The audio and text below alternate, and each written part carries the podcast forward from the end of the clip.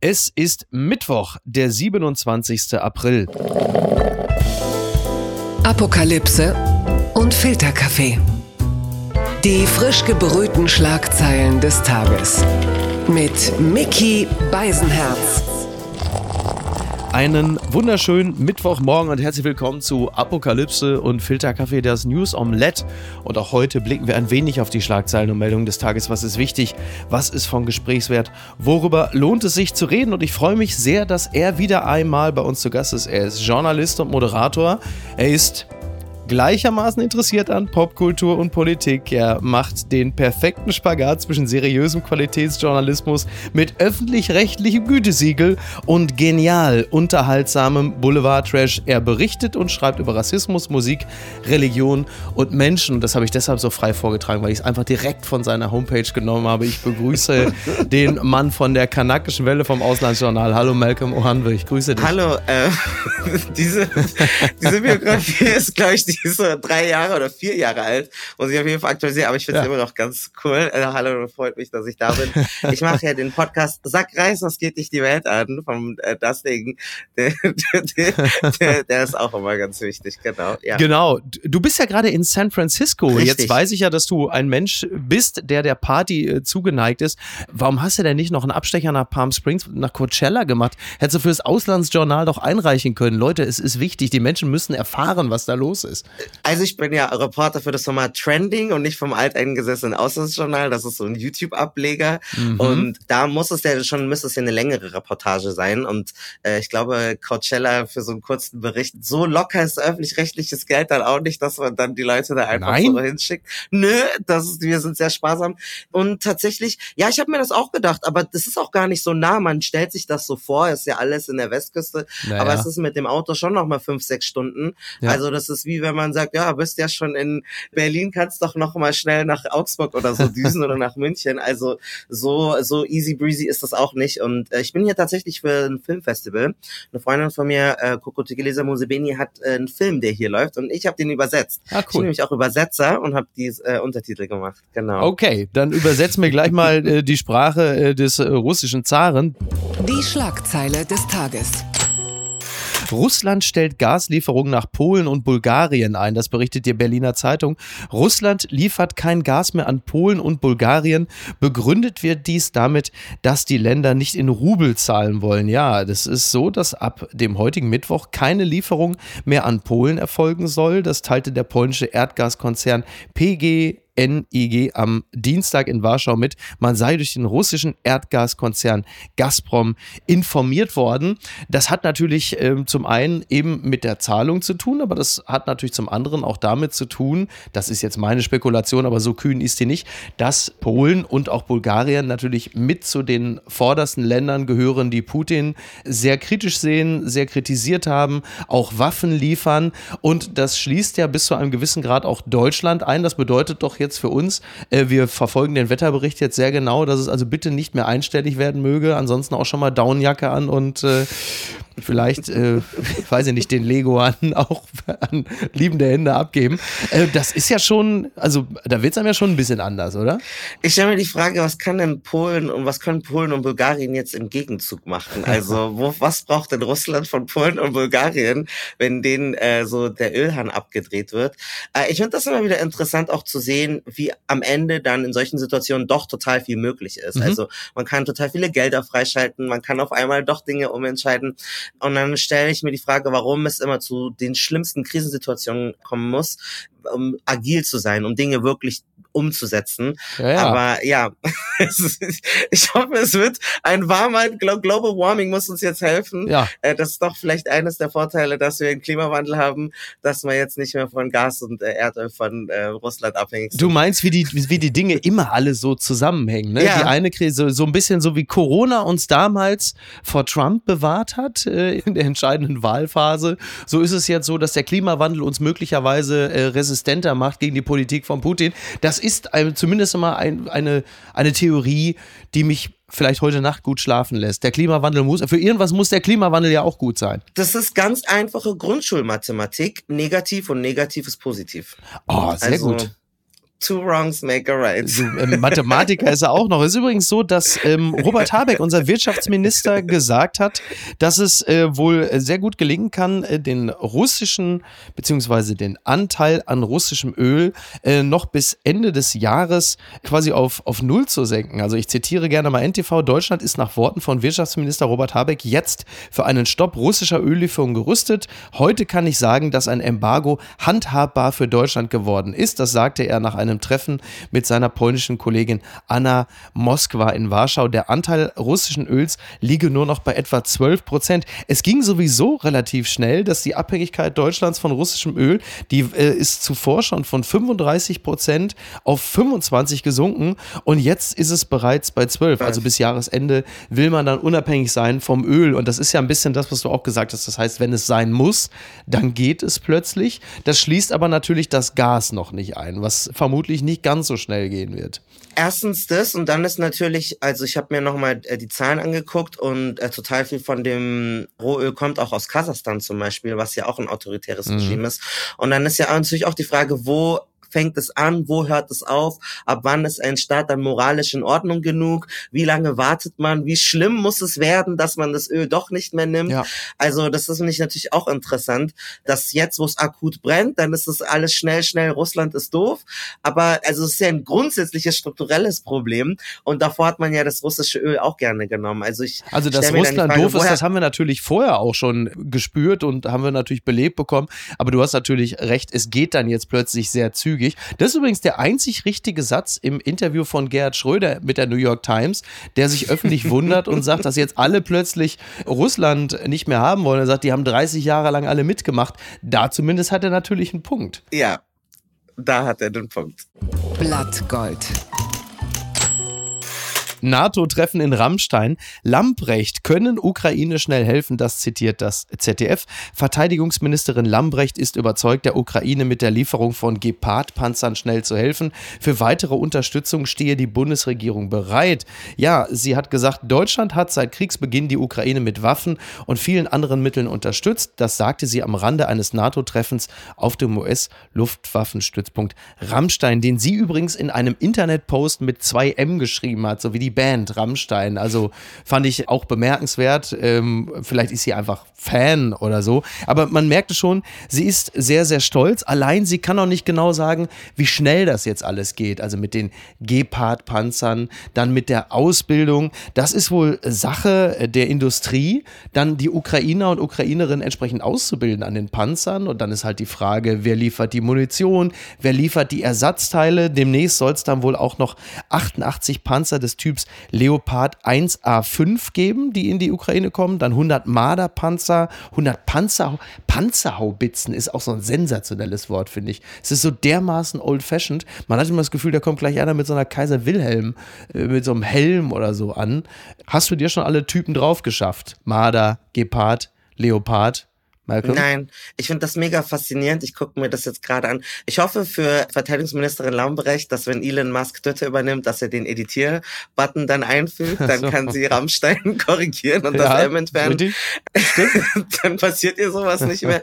Nee, ich finde das ja auch interessant. Mit solchen Krisen fängt man ja dann auch genau an, sich mit solchen Sachen so ja. zu beschäftigen, wie es als Corona begann. Und auf einmal wusste jeder, äh, was Aerosole sind und jetzt mhm. beschäftigen wir uns mit Panzertypen. Ja. Ich glaube, das ist so ein schöner Kollateraleffekt von von äh, solchen Sachen, dass man irgendwie auf einmal informierter und versierter ist in Dingen, wo sich wahrscheinlich die ganzen Kriegsnerds die ganze Zeit dachten, hä, das hat mich schon immer interessiert, warum wollt ihr jetzt auf einmal alle mitreden? Das war mein Lieblingsthema seit Jahren und jetzt wollte ich ja da reinreden. Das finde ich so faszinierend, weil äh, Panzer, das war bis vor kurzem, waren Panzer eigentlich im Grunde genommen nur so Modellbausätze für irgendwelche Weirdos, die beworben wurden im Werbefernsehen, im Sportfernsehen. Und plötzlich äh, kann jetzt irgendwie natürlich Toni Hofreiter, ne, Mord der Panzer, Panzer, Toni kann jetzt alle Modelle runterrattern. Ich finde, muss ja sagen, ich finde das ja fast ein bisschen, ich meine, wir reden hier von Panzern, ja, schweres Gerät und die Dinger heißen Marder oder warum, warum nicht gleich Frettchen oder Meerschweinchen? Die Dinger müssen doch irgendwie Tiger King heißen oder Black Panther oder was weiß ich oder, oder König der Löwen oder so.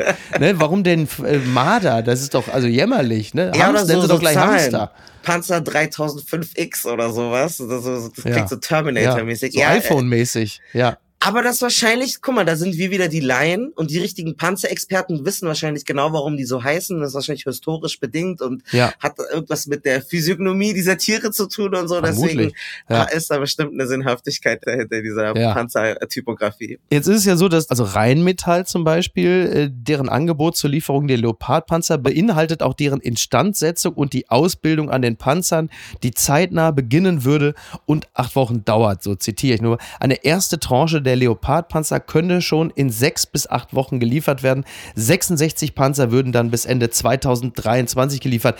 Das ist natürlich alles sehr nett, aber wir stellen da natürlich auch jetzt schon fest, dass das auch ganz schön lange hin ist und wenn die Ukraine eines nicht hat, dann ist es Zeit. Also die einerseits die Ankündigung, Panzer zu liefern, ähm, das Vorhaben, das Freigeben, das ist alles gut und schön.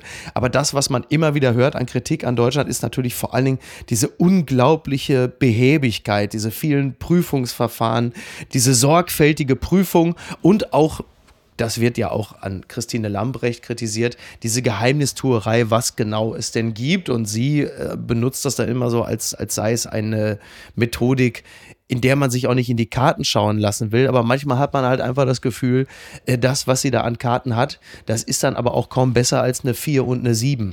Und das macht es halt insgesamt immer so ein bisschen schwierig. In welchem Spiel jetzt? Bei Neuner oder Maumau oder Poker?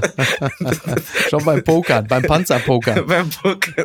Ja, nee, die Leute haben keine Zeit und das ist ja auch so eine sowieso eine grundsätzliche Diskussion sozusagen, wenn man mit den ukrainischen Menschen spricht. Also ich habe auch einen Podcast gemacht für Sack Reis, dann haben wir mit einer Ukrainerin gesprochen, die ist natürlich, ja, helft uns, gibt uns alles, wir wollen uns wehren, Mhm. aber natürlich gibt es ja grundsätzlich auch von vielen Menschen diesen pazifistischen Gedanken, womit sich das natürlich dann beißt, so aufzurüsten. Und natürlich auch dieses Gefühl, vor allem, das ist ja eher so richtig, also schon ein bisschen symbolpolitisch, dicke Panzer anzukündigen, die aber erst in zwei Monaten oder im Juni oder so kommen. Ja. Das heißt, man rüstet verbal auf, man ähm, agitiert, man provoziert, aber de facto hilft man akut eigentlich gerade gar nicht.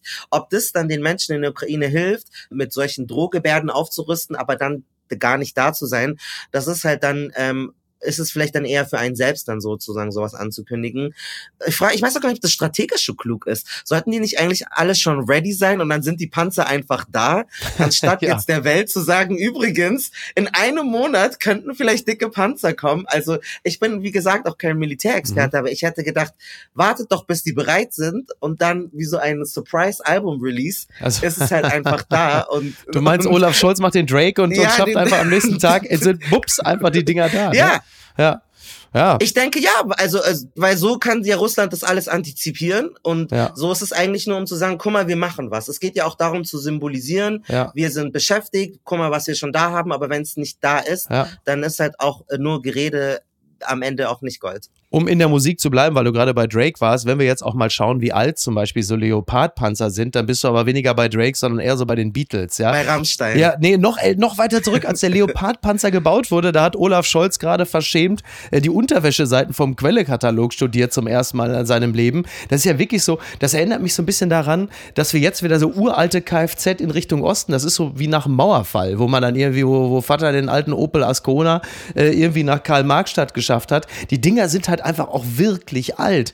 Will sagen, die Lieferung eines Panzers allein reicht ja auch gar nicht. Du brauchst ja wirklich Ersatzteile und Leute, die damit auch umgehen können. Wenn da mal so eine Panzerkette abspringt, stehst du da. Ne? Was sagst du denn da? Willst du dann das hier mit so chemischen Waffen oder mit so digitaler Kriegsführung oder wenn das alles zu oll ist, muss also wie soll Ja, ich bin nur erstaunt, was das für ein altes. Also es gibt ja auch den Leopard 2, ne? Es gibt ja, auch Ja. ein moderneres Gerät.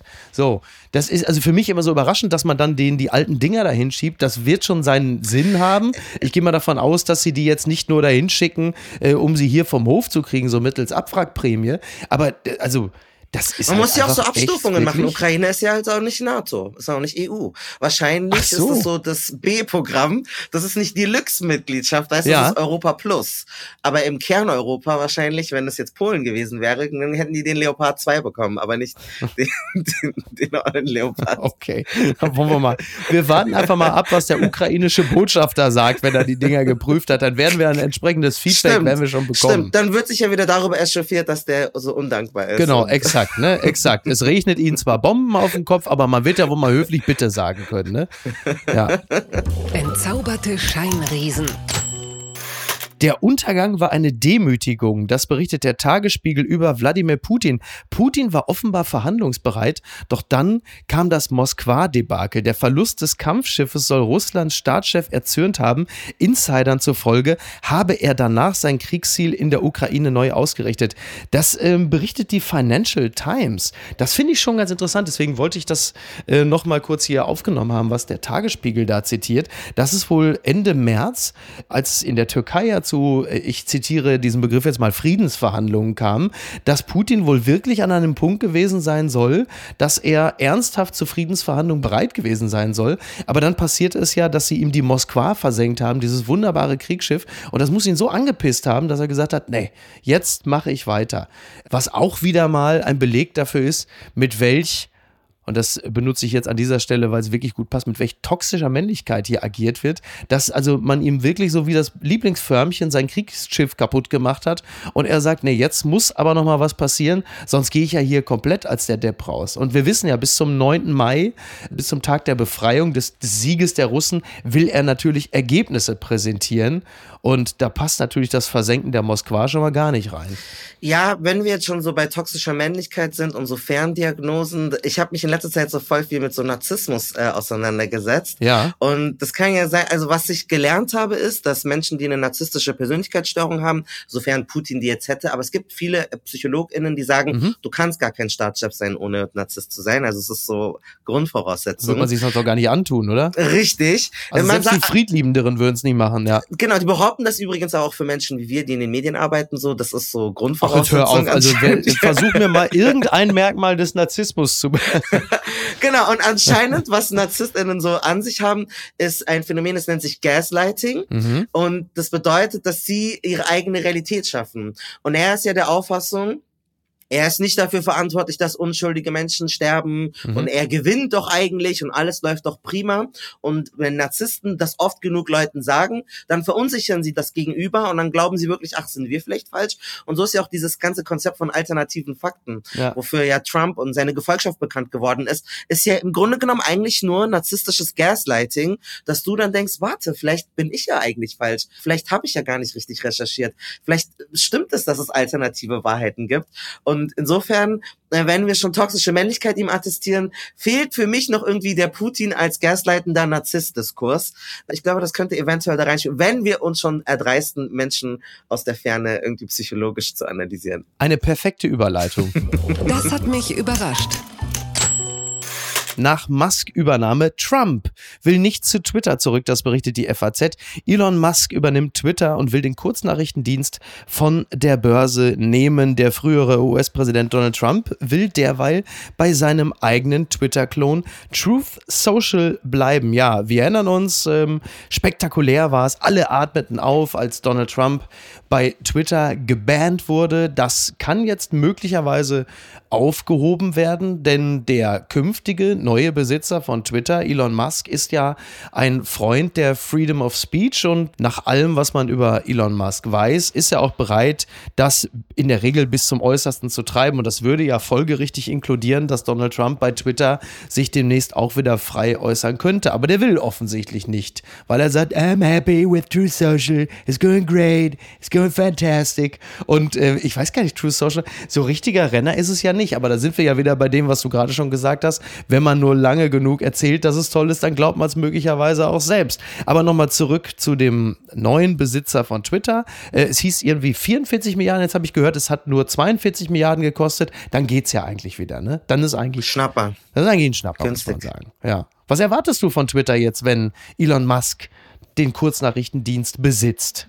Ähm, boah, das ist eine sehr gute Frage. Ich finde das wie so eine echte Black Mirror-Episode. Mhm. Also, dass ein Mensch so unglaublich viel Macht hat. Wenn ich mir drüber nachdenke, dass ukrainische ähm, Regierende ihn auf Twitter irgendwie geschrieben haben, hey, wir haben kein Internet mehr, mach mal Internet. Ja. Und dann macht er so drei Sachen und schaltet irgendwelche Satelliten frei. Mit deinem Starlink-Satelliten. Ja, ja, und dann funktioniert es. Ich finde das so unfassbar einfach.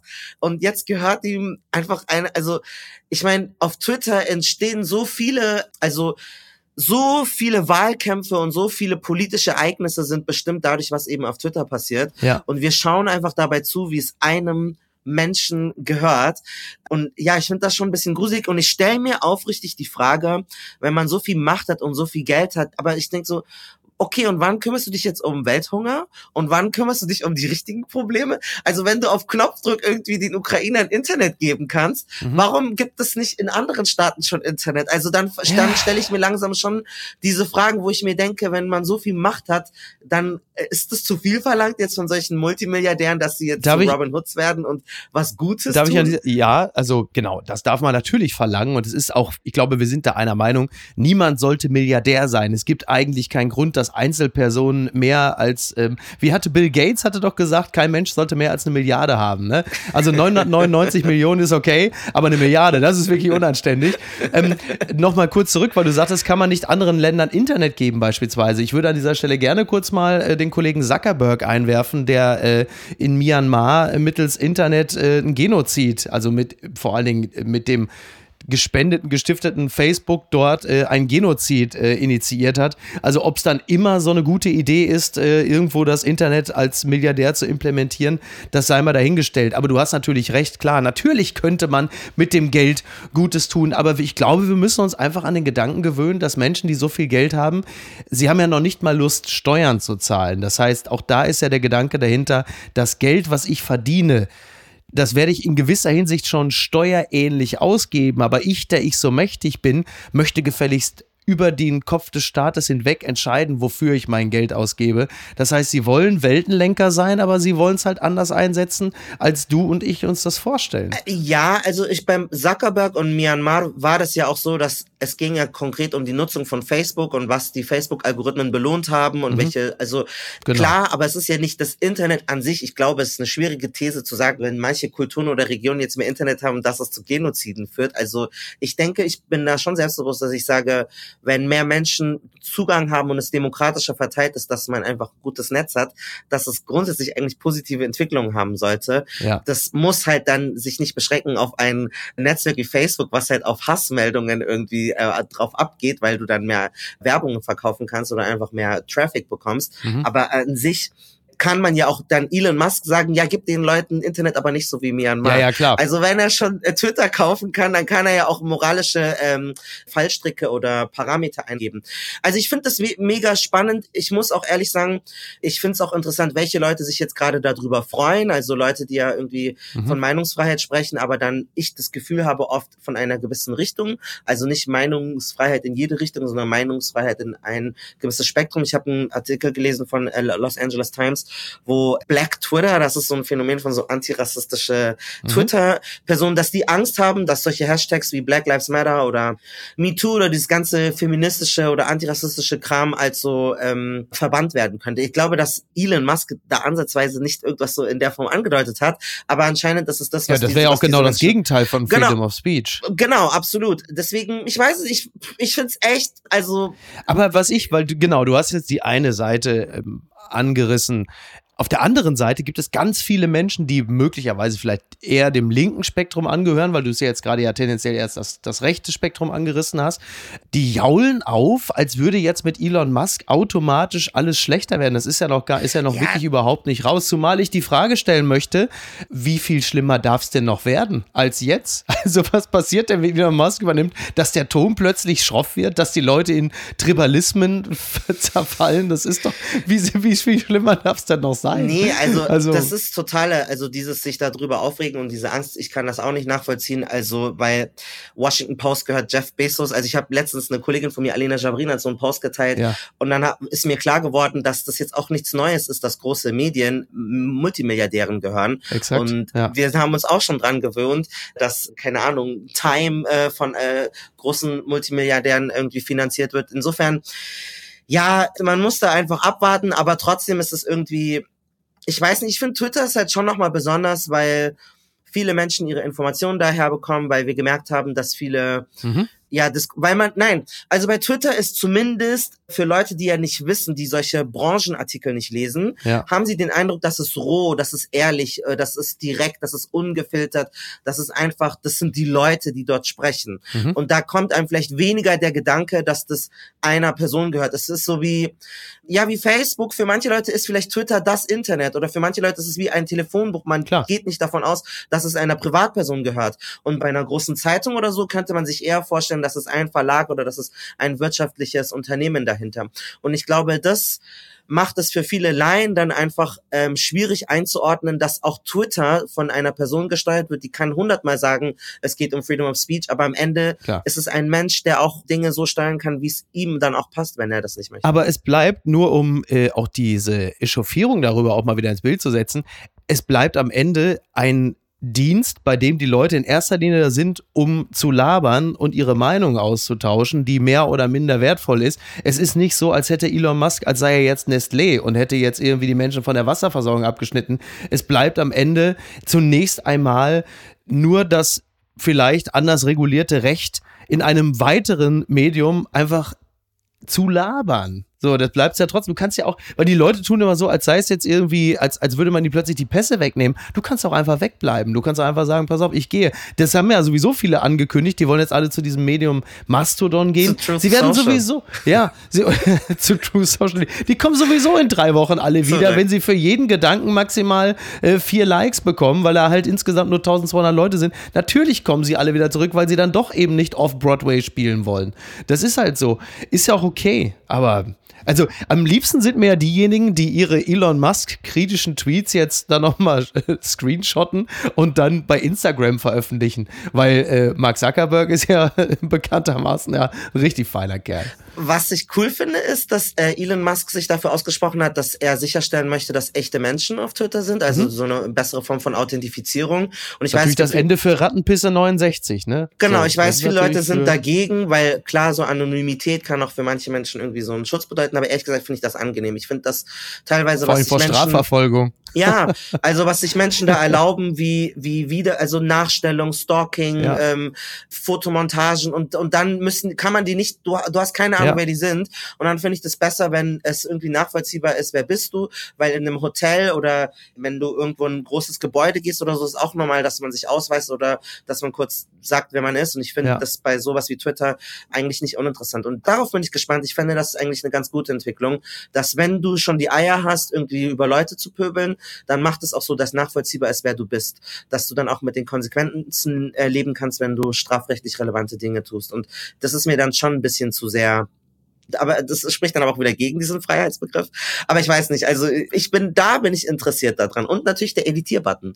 Wobei der ja natürlich auch schwierig ist, Miki, weil ab wann darfst du es noch bearbeiten? Mhm. Wenn du schon 10.000 Likes und Retweets hast und dann deinen Post bearbeitest, Ja, ja. dann macht Oh jemand Gott, einen Screenshot davon, wie du den Post geliked hast. Dann verlierst du deinen Job beim WDR als Box-Moderatorin. Ja. Und dann musst du jetzt beweisen, na ja, aber das habe ich geliked, bevor der den Post editiert hat. Und ich habe ja auch meinen Like schon entfernt. Also das wird ja absurd, wenn das so Aber. Malcolm, dazu möchte ich nur zwei Dinge sagen. Zum einen, welcher User bei Twitter wäre denn so missgünstig, dass er so mit anderen umgehen würde?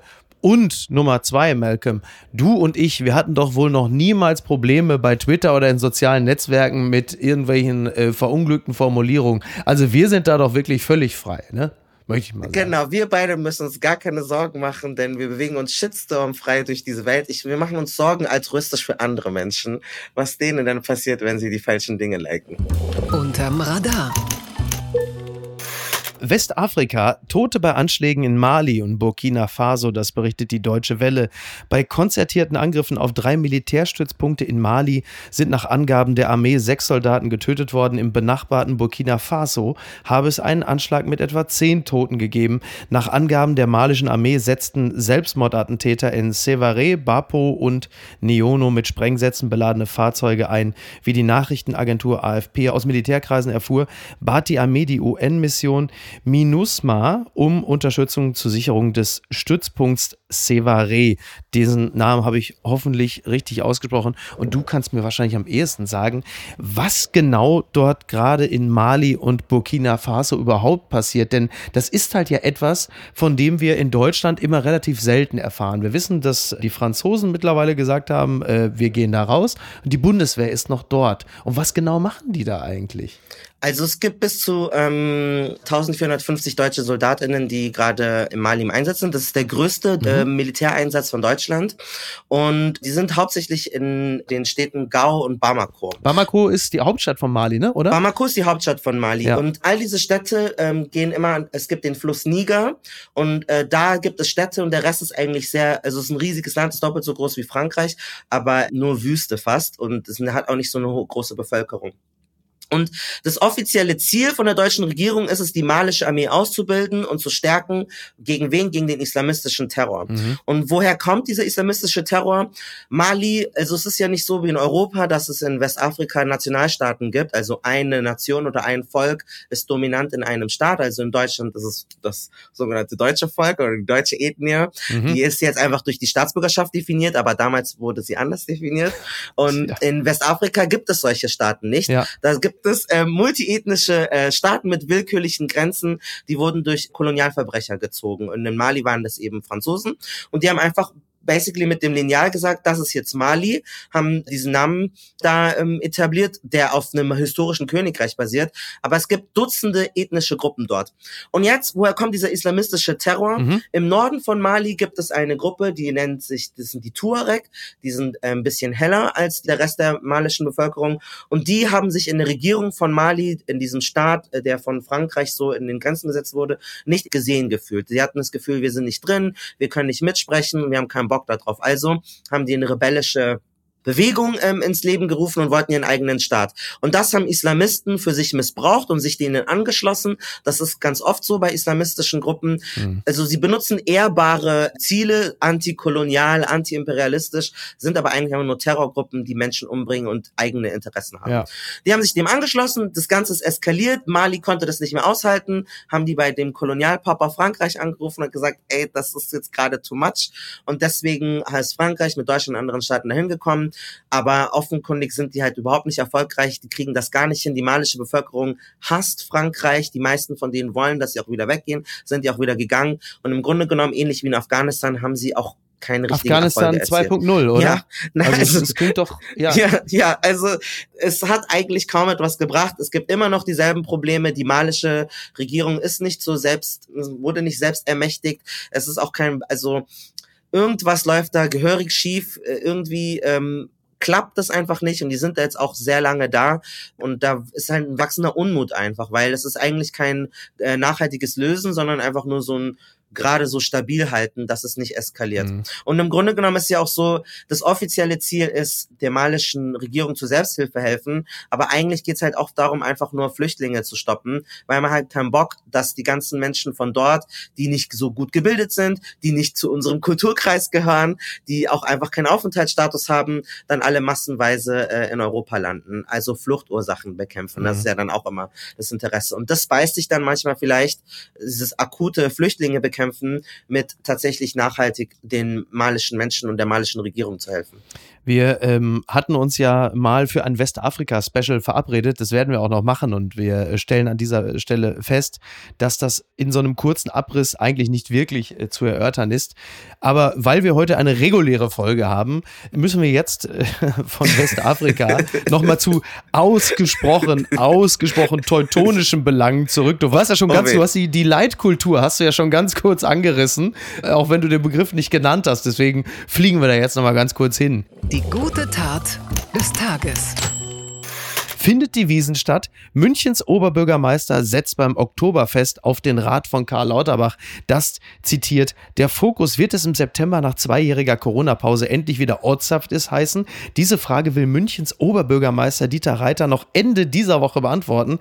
Davor möchte er sich allerdings laut Medienbericht Rat bei Gesundheitsminister Karl Lauterbach einholen.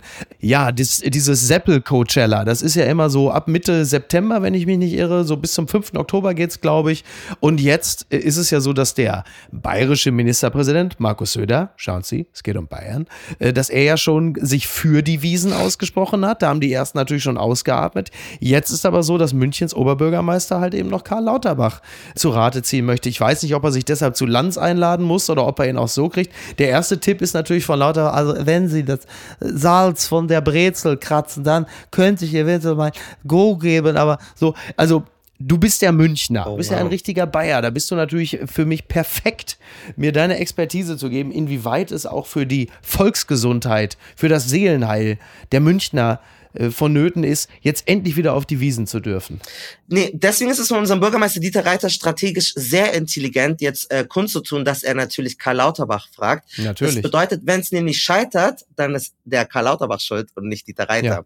Weil für uns ist das sehr, sehr, sehr wichtig. Ich bin geboren und aufgewachsen in München. Das Ja. ist für uns wie die fünfte Jahreszeit. Wir sind dann endlich mal kosmopolitisch. Mhm. Wenn das Oktoberfest ist, dann sind wir eine Weltstadt. Das ist einfach Größte Dixie-Klo Europas. Nee, aber ich, ich war, es ist, glaube ich, schwierig, Leuten das zu erklären. Ich war letztens in Berlin unterwegs und habe so von der Ferne Mhm. Blasmusik gehört. Ja. Und das hat was gemacht mit meinem Herzen. Also ich habe Mhm. auf jeden Fall Oktoberfestentzug. Ich vermisse diesen Geruch, diese ähm, Autoscooter-Stimme. Ich vermisse meine Lederhose anzuziehen. Insofern ist es schon sehr, sehr, sehr wichtig. Also ich, ich merke auch so, die Münchner, wir sind einfach unausgeglichen. Okay. Wir brauchen das einfach. Das ist einfach wichtig. Das ist so ein Reset. Ganz viele Freundschaften bestimmen sich da nochmal neu. Triffst du die, lädst du die Person zur Wiesen ein oder nicht? Und insofern ist das schon Okay. monumental auch für uns. In die Box dann? Naja, weil, guck mal, wenn du, wenn Oktoberfest ist, dann suchst du dir aus, mit wem triffst du dich dort und Mhm. mit wem nicht. Mhm. Und die Leute, mit denen du nicht aufs Oktoberfest gegangen bist, da musst du nochmal evaluieren, warum zum Beispiel nicht. Und du machst Das ja ist besondere interessant. Erfahrungen Meine Tochter ist sechs. Die hat das mit Kindergeburtstagen jetzt gerade immer. Ja. Wer gibt, also die, ja, die, also die Box im Oktoberfest ist im Grunde genommen das Äquivalent zum Kindergeburtstag. Also kommen da jetzt Liana mit oder. Richtig. äh, das ist Kleine, der ne? aktuelle Ja, Stand. ja. Hast du es in den Recall geschafft? Bist du dieses Jahr auch auf Ah, meiner interessant. Wiesenliste oder nicht? Und insofern ist Ja. das halt auch. Und es ist ein guter ähm, Aufhänger, wenn du zum Beispiel manche Freundschaften eigentlich fast tot sind oder Bekanntschaften. Mhm. Kannst du auf Wiesen einladen, kann man immer auf blöd. Ja. So, und dann kann man noch gucken, geht da noch was oder nicht. Und wenn das dann sogar abgelehnt wird, dann weißt du auch, okay, nicht mal auf die Wiesen kann man sich nochmal treffen. Ja. Dann will die Person sich auch keine Zeit für dich Ja. nehmen. So. Also das ist schon ja, interessant. Teil unserer Münchner Identität, würde ich sagen. Ist ja interessant, weil die äh, Karl Lauterbach hat ja eine gewisse Wandlung äh, vorgenommen. Also er fast so ein bisschen wie bei Elon Musk. Eine Zeit lang war er halt der lustigere Twitter und als er dann das gesamte Amt übernommen hat, waren die Leute nicht mehr so begeistert. Und jetzt ist er ja, vorher war er ja immer der Mahner und Warner, aber Harvard und jetzt ist er ja der Lockerungsminister. Es kann also gut sein, dass er Dieter Reiter sagt, also wenn es nach mir ging, mach lieber vier Wochen Oktoberfest und also Stage-Diven muss drin sein. Ich hau vier, fünf Watt auf die Schnauze. Also ich freue mich richtig drauf. Das Einzige, was Karl Lauterbach ihm gesagt hat, mach die Maß nicht so teuer. Ist, also ich möchte für vier Euro möchte ich mich besaufen. So, das ist mein Tipp. So, das ist jetzt, ich bin gespannt, was da, was da jetzt als nächstes kommt. Nein, nein, also ähm, für mich auch völlig okay. Jetzt letzte Frage, in welches Zelt gehst du dann immer? Wo kann man dich dann treffen? Ist es dann Schottenhamel, Käferzelt? Du bist im Käferzelt, du willst gucken, ob Boris Becker auch kommt, ne? Ob Äh. Boris Becker, das wird doch in diesem Jahr bei, ganz kurz, das wird doch in diesem Jahr bei der Bild das Hauptthema. Wenn Boris Becker, der hochverschuldete Boris Becker, es wagt, ins Käferzelt zu gehen, dann wird die Bildzeitung aber minutiös ausrechnen, was der Abend gekostet hat. Da kannst du, also steht alles dran. Outfit, Maß, Händel, Sauerkraut. Das ist eine sehr geile Frage, weil seitdem es keine, also ich merke, dass ich mittlerweile, dass Leute mehr wissen, wer ich bin. Mhm. Und seitdem war ich aber nicht mehr auf dem Oktoberfest. Und das bedeutet, jetzt muss ich mir dreimal überlegen, wo ich hingehe. Ja. Weil wie exzessiv möchte ich feiern? Was möchte ich mir erlauben? Wir haben ja von Twitter gesprochen. Ja. Also das ist eine total interessante Frage. Das ist richtig, du hast dich jetzt voll erwischt. Ich weiß gar nicht, ob ich mich in diesem Zeitpunkt mit der Position, die ich erfülle als Mhm. Journalist, Ja. so wohlfühlen würde, eigentlich wie damals einfach so aufs Oktoberfest zu gehen. Ja. Und da war es mir auch ehrlich gesagt relativ egal. Hauptsache, ich bin früh relativ betrunken. Und Sehr gut. Dann, und du hast coole Leute. Leute. Insofern ähm, weiß ich gar nicht. Das wird sich zeigen. Mal schauen, ob man mich spottet. Bist, wirst du aufs Oktoberfest gehen dieses Jahr? Ja, ich, ich habe ja im Laufe der letzten Jahre eine wirklich immer größer wachsende Zuneigung zu München entwickelt. Mhm. Deswegen halte ich es gar nicht mehr für ausgeschlossen. Ich bin wahrscheinlich dann so eher so Typ Eude Wiesen, weißt du, so da draußen ja, sitzen, sich so ein bisschen die Leute angucken und nicht diese scheiß Musik da hören, weil die finde ich natürlich unerträglich. Aber ähm, so da draußen sitzen mit ein, zwei netten Leuten Bier trinken, klar, das kann ich ja in anderen Städten auch. Aber das, aber das mich schon, Miki, weil du bist ja jetzt schon länger Person des öffentlichen Lebens. Mhm.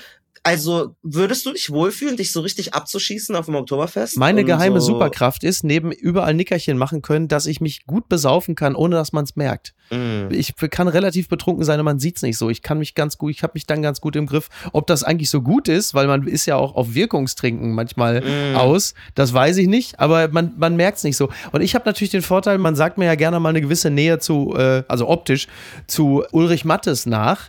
Das heißt, sobald ich zwei Bier getrunken habe, kann man einfach sagen, der Ulrich Mattes, der Schauspieler, hatte sich gar nicht im Griff. Ulrich Mattes ist zwar 20 Jahre älter als ich, aber das ist ja nicht seine Schuld. Ja. Okay, ja, ja. Ich weiß gar nicht. du musst einfach irgendeinen Look kopieren. Wenn du irgendeinen Look hast, wo du sagst, pass auf, da mm. besteht eine gewisse Verwechslungsgefahr, musst du es einfach so machen. Wenn du merkst, okay, der Abend wird für mich noch kritisch, dann musst du irgendwie nochmal reagieren. Da musst du dann, keine Ahnung, du weißt es nicht, aber du wirst ja schon deine Tricks und Kniffe haben. Ich muss mir jetzt so Promis raussuchen und dann so tun, als wäre ich die. Und dann twerk ich auf den Tisch und davor nicht. Oder? Fantastisch. Ja. Sehr gut. Merke, dann würde ich sagen, dann sehen wir uns einfach spätestens, also vis-à-vis -vis sehen wir uns dann auf dem Oktoberfest zum Twerken. Wir sind also zum Twerken verabredet. verabredet. Und ich habe schon ganz andere, ich habe schon Oliver Polak in der U-Bahn geknutscht mit freiem Oberkörper. Also mit dir auf dem Oktoberfest zu twerken, das würde ich mir auch noch zutrauen. Okay, geil. Und ähm, bis dahin äh, würde ich sagen, äh, werden wir uns aber mindestens nochmal zu einem Westafrika-Special hier verabreden. Wir haben ja gesehen, dass das ein Thema ist, das äh, ein bisschen mehr Raum braucht. Ja? Sehr, sehr gerne. An dieser Stelle möchte ich euch äh, wärmstens noch empfehlen, eine Folge, die wir gemacht haben für Sag Reis, was geht dich die Welt an, in Mali ähm, mit einer Person, die lebt in Timbuktu. Da ist die älteste Universität laut vielen Quellen der Welt gewesen. Das ist ein wunderbar interessantes Gespräch über eine Stadt, die wir ja nur aus so Redewendungen kennen. Mhm. Und da lernt man auch und man versteht auch, was es mit diesem Mali-Konflikt auf sich hat, diese ganzen ethnischen Gruppierungen. Und man lernt auch so ein bisschen was über das Alltagsleben. Und für ZDF Auslandsjournal, was du am Anfang erwähnt hast, habe ich auch eine Reportage in Mali gemacht. Da war ich in Bamako und da war ich ordentlich feiern und tanzen. Aber es ging auch um Corona und Ärzte und ernstes Zeugs. Okay. Die kann ich euch auch empfehlen. Deswegen, ja. ähm, äh, das ist bei Mickey bestimmt in den Shownotes dann. Äh, da finden. kannst du fest von ausgehen. Wir haben ein hervorragendes Team, die werden sich um sowas kümmern. Ja, Wunderbar. machen wir gerne. Vielen Dank. Malcolm, ich wünsche noch einen schönen Tag und bis zum nächsten Mal. Mach's gut. Ciao. Passt auf euch auf. Ciao. Apokalypse und Filtercafé ist eine Studio Bummens Produktion mit freundlicher Unterstützung der Florida Entertainment. Redaktion Niki Hassania. Executive Producer Tobias Baukhage. Produktion Hannah Marahiel. Ton und Schnitt Niki Fränking. Neue Episoden gibt es immer montags, mittwochs, freitags und samstags. Überall, wo es Podcasts gibt. Stimme der Vernunft und unerreicht gute Sprecherin der Rubriken Bettina Rust. Die Studio Bummens Podcast-Empfehlung. Hallo, ich bin Jan Müller. Olli Schulz und Jan Delay sind zwei der großen Namen, mit denen ich in den letzten Wochen über ihr musikalisches Gesamtwerk gesprochen habe. Und das, wie immer, sehr ausführlich. Denn bei meinem Podcast Reflektor geht es nicht nur um Musik, sondern auch um die Geschichten hinter der Musik. Ich selbst spiele bei Tokotronic. Ich weiß, was es bedeutet, Musik zu machen, in einer Band zu spielen, Alben aufzunehmen und auf Tour zu sein. Ich kenne alle Facetten, die sich mit diesem Beruf verbinden. Euphorie und Drama. Und genau darüber spreche ich mit meinen Gästen bei Reflektor. Was verbindet uns? Was unterscheidet uns? Reflektor gibt euch einen Blick hinter die Kulissen der Musikwelt, den ihr sonst so nirgendwo bekommt. Die Liste der Menschen, mit denen ich bereits sprach, ist lang. Deichkind, Campino, Jens Rachut, Doro Pesch, Judith Holofernes, Casper, Igor Levitt, Haftbefehl, Esther Bejarano, Charlie Hübner und viele, viele mehr. Music is a healing force of the universe. Reflektor, der Musikpodcast. Jeden Freitag. Ich freue mich drauf und ich freue mich auf euch. Wir hören uns. Euer Jan Müller.